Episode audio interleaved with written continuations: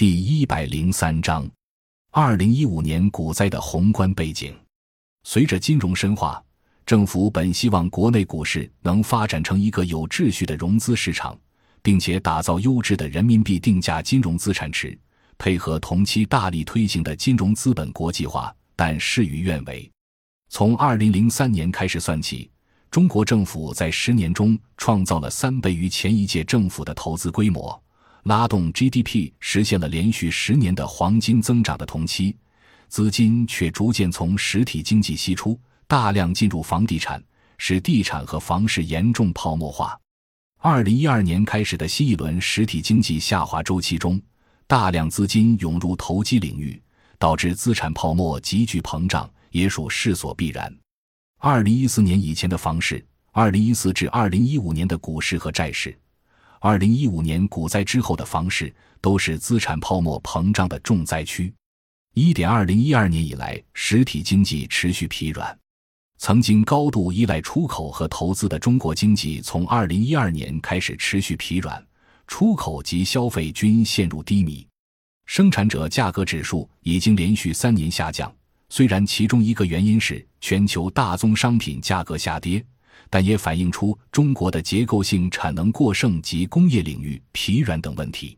二零一五年八月，制造业采购经理指数初值为四十七点一，连续第六个月低于五十点零零的临界值，创上一次危机二零零九年三月以来最低，显示制造业正在加速下滑，经营形势不断恶化。此前公布的各种数据及经济指数也呈现出下降趋势，经济出现疲态。此外，代表投资的信贷数据恶化，社会融资规模放缓，企业中长期贷款创十八个月新低，企业需求相当疲软。趋势性力量与周期性力量叠加，使中国宏观经济面临失速的风险。部分区域和部分行业超预期的塌陷，导致中国经济的脆弱性步入新阶段。未来有效需求不足和局部问题的恶化，随时可能触及中国经济社会发展的底线。二点二零一四年开始，金融资产泡沫加速堆积。从二零一四年年底开始，中国股市高歌猛进。二零一四年年初，IPO 审批解冻至二零一五年上半年，中国已有三百四十五家公司上市，并且有超过一千家公司在排队候审。上证指数在半年内翻了一倍，如图六点二所示。在二零一五年六月的峰值上，沪市和深市的规模达到十万亿美元，综合市值让中国成为仅次于美国的第二大股市。大量民众被吸引投入股市交易。二零一五年共有两亿人开通股票账户，加入这场史无前例的金融狂欢。据世界交易所联盟数据。二零一五年六月前的几个月内，上海证券交易所股票成交额与总市值之比超过五倍。六月初，中国股市的融资规模达到人民币两万亿元左右，较一年前增加了近四倍。金融资产泡沫越堆越高，大有山雨欲来风满楼之势。三点，二零一五年货币供给双重紧缩。从背景上看，二零一五年年初。当股市在一边高歌猛进，中国国内货币供给同时发生了内生性与输入性紧缩，去杠杆化调控政策导致金融及货币内生性收缩。二零一五年上半年，一方面是股市的货币政策相对宽松，继续助推牛市；另一方面是实体经济面临着实际的货币紧缩。随着连续十多年依靠投资拉动增长，以及近年金融化加速。中国经济已经出现过度杠杆化的情况。鉴于中国需要进行平稳有序的去杠杆化，作为政府重要调控手段的金融机构开始进行表外业务清理。在银行借贷紧缩及整体性去杠杆的冲击下，社会融资规模和货币供应增速回落，金融处于内生性收缩。对此，中国人民大学经济研究所的刘元春和严严有精准的描述。二零一五年一至五月，全社会融资总额累计同比增速为负百分之十九点七，比去年和前年同比分别下滑十三点六个百分点和五十点三个百分点。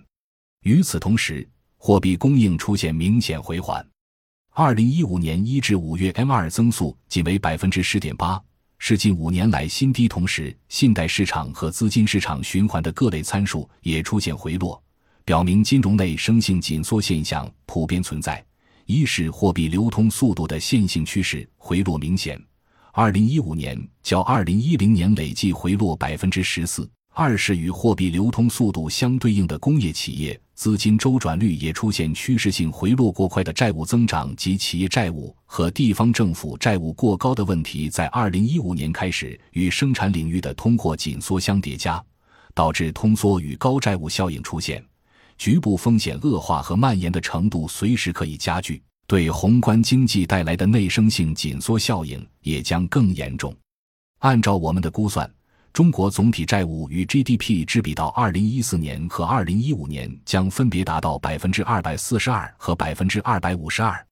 其中企业债务率到二零一四年和二零一五年将分别达到百分之一百六十九和百分之一百七十九。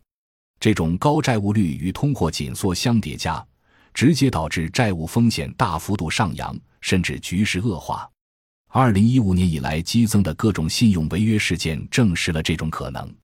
据不完全统计，从二零一四年四月到现在，共有五百七十五只债券被降级，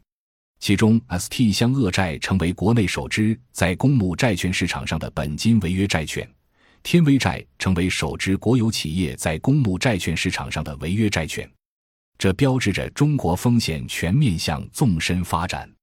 实体经济的贷款需求及商业银行的风险控制。导致当前定位的稳健货币政策不稳健，货币条件指数紧缩，金融对于实体经济的渗透性大幅度下降，货币政策明显偏紧。二零一三年城投债违约，二零一四年超日债违约，到二零一五年天威债违约，标志着中国债务风险开始全面蔓延，传统的借新还旧模式处于崩溃边缘。宏观去杠杆与微观企业减负成为左右中国未来调整与重整的关键。地方债务的置换、资产证券化的全面启动，以及利用股市启动的宏观债转股，成为中国金融结构性转换的关键，并左右着近期中国宏观经济的景气和风险。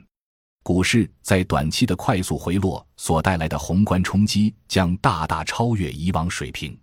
如何驾驭目前中国这个脆弱的宏观去杠杆支点？如何在完成股票市场战略性融资和制度完善的同时，保持股票市场相对平稳运转，已经成为当前宏观调控的核心任务之一。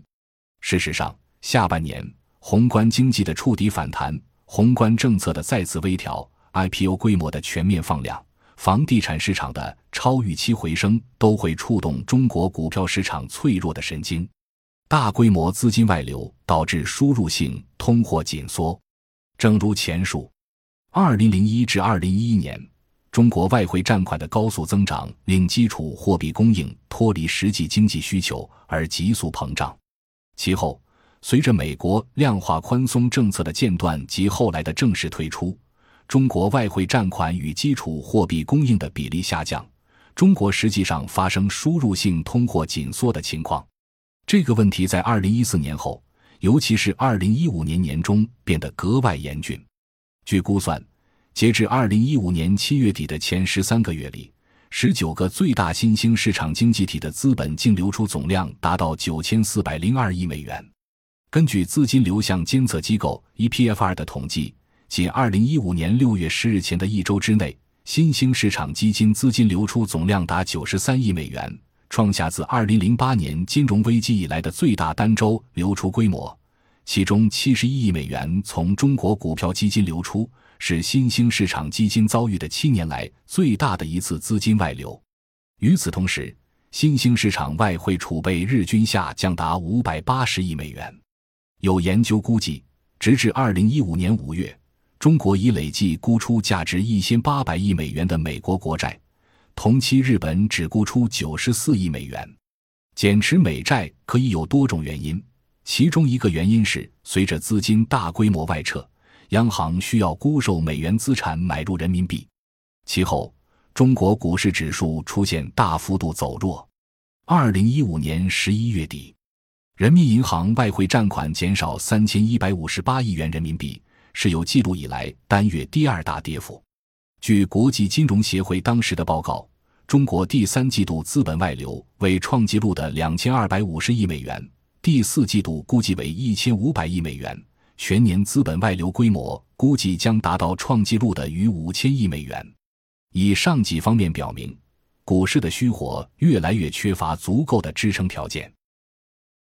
感谢您的收听，本集已经播讲完毕。喜欢请订阅专辑，关注主播主页，更多精彩内容等着你。